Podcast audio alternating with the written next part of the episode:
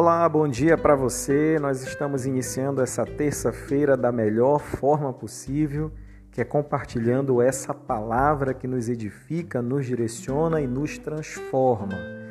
Então, queria também te convidar para as 9h30 dessa manhã estar juntamente, não somente comigo, mas com a minha esposa Késia. Hoje ela será o meu par nesse compartilhar dessa reflexão e você é o nosso convidado para estar então no, no meu Instagram às 9h30. Tá? Vai ser muito importante a sua presença, ficaremos muito felizes com a sua companhia.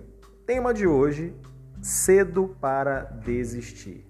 Hebreus capítulo 12, verso 1 diz assim: Portanto, também nós, visto que temos a rodear-nos tão grande nuvem de testemunhas, desembaraçando-nos de todo o peso e do pecado que tenazmente nos assedia. Corramos com perseverança a carreira que nos está proposta. O conteúdo dessa carta é recheado de ensinamentos e palavras de incentivo a uma vida perseverante e com os olhos focados em Cristo Jesus. Eu queria nessa manhã pontuar três partes desse versículo e compartilhar com você e tenho certeza absoluta que Deus ele irá falar ao seu coração nessa manhã. Primeira parte diz assim: estamos rodeados. Preste bem atenção. O capítulo 11 de Hebreus, que é um capítulo anterior, ele é conhecido como a Galeria dos Heróis da Fé. Em 40 versículos, é, é, é, nos apresentado as fantásticas proezas realizadas através da fé de 16 homens e mulheres que são considerados heróis na Bíblia. Então, nos últimos dois versículos, versículo 39 e o versículo 40, o autor diz o seguinte: E todos estes, tendo tido testemunho pela fé, não alcançaram a promessa, provendo Deus alguma coisa melhor a nosso respeito, para que eles, sem nós, não fossem aperfeiçoados. Aí já no capítulo 12, né, que nós lemos logo no início, ele inicia com a palavra portanto, nos dando a entender que o que vem a seguir é a conclusão do raciocínio exposto anteriormente. Para entender o que o autor quer dizer com clareza, nós temos que atentar para esses dois últimos versículos do capítulo 11 que nós lemos anteriormente. Ele deixa claro que todos os nomes citados deram bom testemunho de sua fé, porém não alcançaram o que tanto almejavam e que Deus tinha planejado que o testemunho de fé deles fosse aperfeiçoado em nós.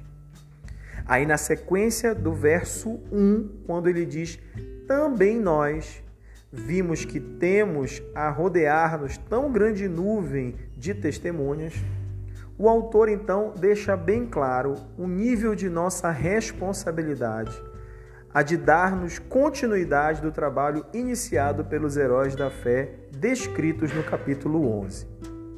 Estamos rodeados por uma grande nuvem de testemunhas no reino físico e espiritual. Por isso, temos que estar atentos o tempo todo com nossas atitudes. Porque o que fazemos fala muito mais alto daquilo que nós falamos. Ponto 2. Ele traz um outro trecho desse versículo, diz assim: desembaraçando-nos. Primeira coisa que me chama a atenção nesse trecho é que o escritor de Hebreus ele faz uma distinção entre peso e pecado. Todo pecado nos traz um peso, e isso é fato mas nem todo peso é necessariamente um pecado. Porém, é algo que, se não observarmos com atenção, pode nos impedir de que caminhemos ou corramos com fluência necessária. O que tem sido um peso na sua vida hoje, que tem te impedido de desenvolver a sua carreira cristã? Seria sua família, seu trabalho, talvez alguns amigos, o estudo, talvez a busca pelo sucesso, alguma mágoa, decepção. Com relação ao pecado, presta bem atenção. Nada é tão voraz e pernicioso que ele. É, voraz, eu, quando eu falo voraz, tem o sentido de algo que devora, engole, consome e que não se sacia. Já quando eu me refiro, trazendo a expressão pernicioso, é, quando eu falo assim, pernicioso, é no sentido de algo que te faz mal, que é nocivo, ou seja, que te leva à ruína. E é tudo isso que o pecado ele faz conosco.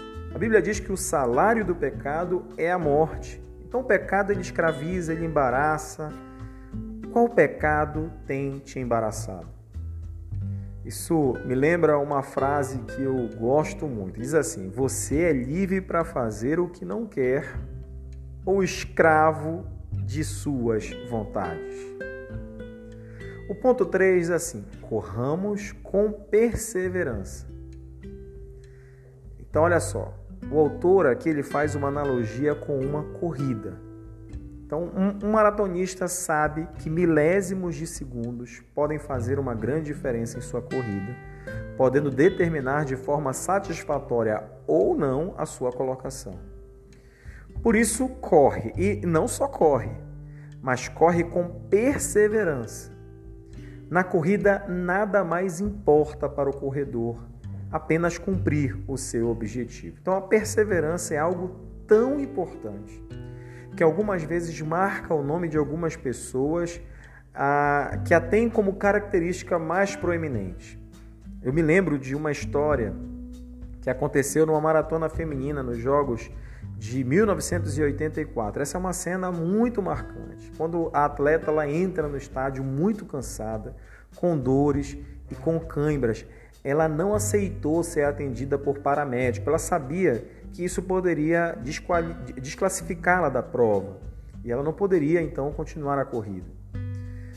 O esforço dela para terminar a prova foi tão grande que muitos dos espectadores que assistiam ficavam emocionados e foram às lágrimas, no estádio em pé torcendo por ela. Quando finalmente então ela chega à linha de chegada, 20 minutos, se eu não me engano, após a prova já ter acabado. E aí então ela desabou e os médicos já estavam esperando por ela para carregá-la e ela se tornou um sinônimo de determinação e, perseverança. Essa tem que ser a nossa postura com relação à nossa vida cristã. Correr sim, mas com perseverança olhando fixamente para Jesus, que é o autor e consumador da nossa fé. Quero desejar uma abençoada terça-feira para você. Estaremos nos encontrando mais tarde. Um grande abraço.